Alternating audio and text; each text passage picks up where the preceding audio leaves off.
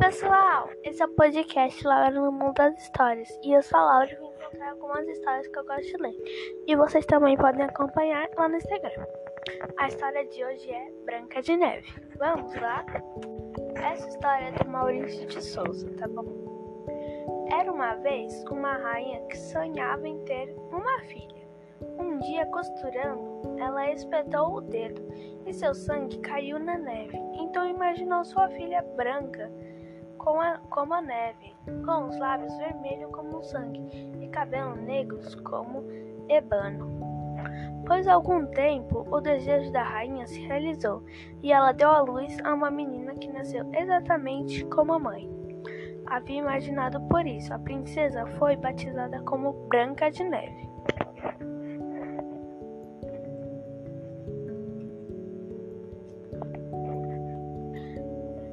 Tempo depois, a rainha faleceu e o rei se casou com uma bela.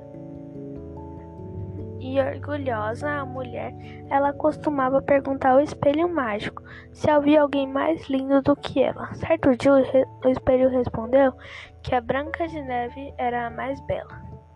A rainha ficou louca de raiva e ordenou a um caçador que levasse a princesa para passear na floresta. E lá, bem longe, desse um fim em sua vida.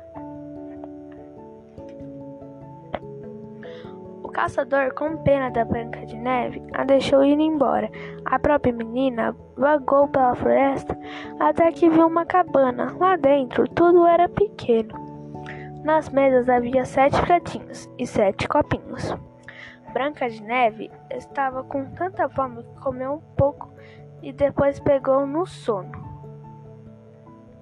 Já era noite quando sete anões que trabalhavam numa mina voltaram para casa e se sentaram e notaram que alguém havia, havia estado ali.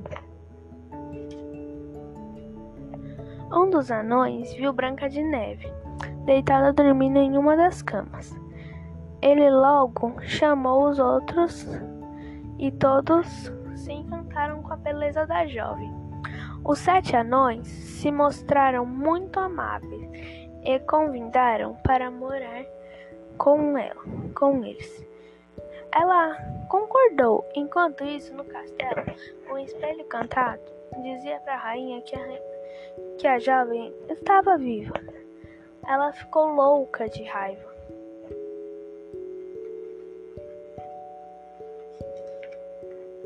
Então a malvada rainha preparou uma maçã envenenada e pintou o rosto e se vestiu como pobre camponês. Em seguida, lá foi ela em direção à cabana dos sete anões. Ao ouvir batidas na porta, Branca de Neve foi até a janela e viu a própria senhora, que lhe pediu um copo d'água. A jovem atendeu ao pedido e, como retribuição, ganhou uma maçã.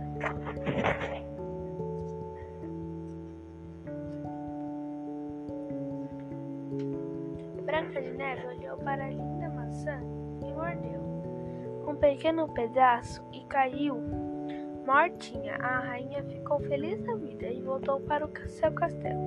Quando voltaram para casa, os sete anões encontraram Branca de Neve estendida no chão, imóvel, sem respirar. Então a colocaram em um caixão de vidro.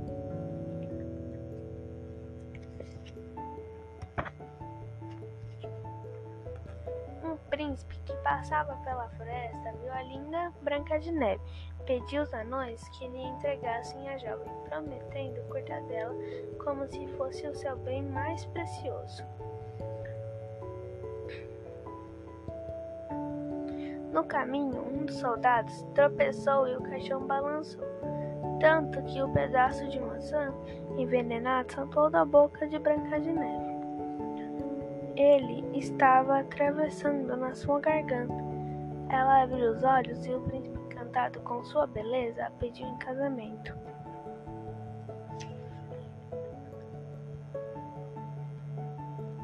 Branca de Neve aceitou o pedido e até chamou a madrasta para o seu casamento. Chegando à festa, a rainha ficou com tanta raiva que parou imóvel. Então teve um troço e caiu. Então, pessoal, essa foi a história. Vamos para sempre uma coisa para fazer com as crianças enquanto elas não crescem de hoje.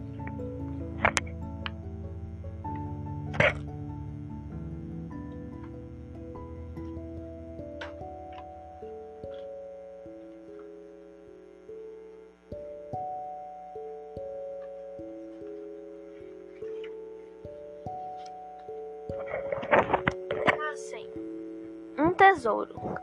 Prepare o baú e a pistas. O mapa vestido de pirata. Assim fica mais divertido. Então, pessoal, essa foi a história de hoje. Espero muito que você tenha gostado. Beijões, até a próxima. Uh!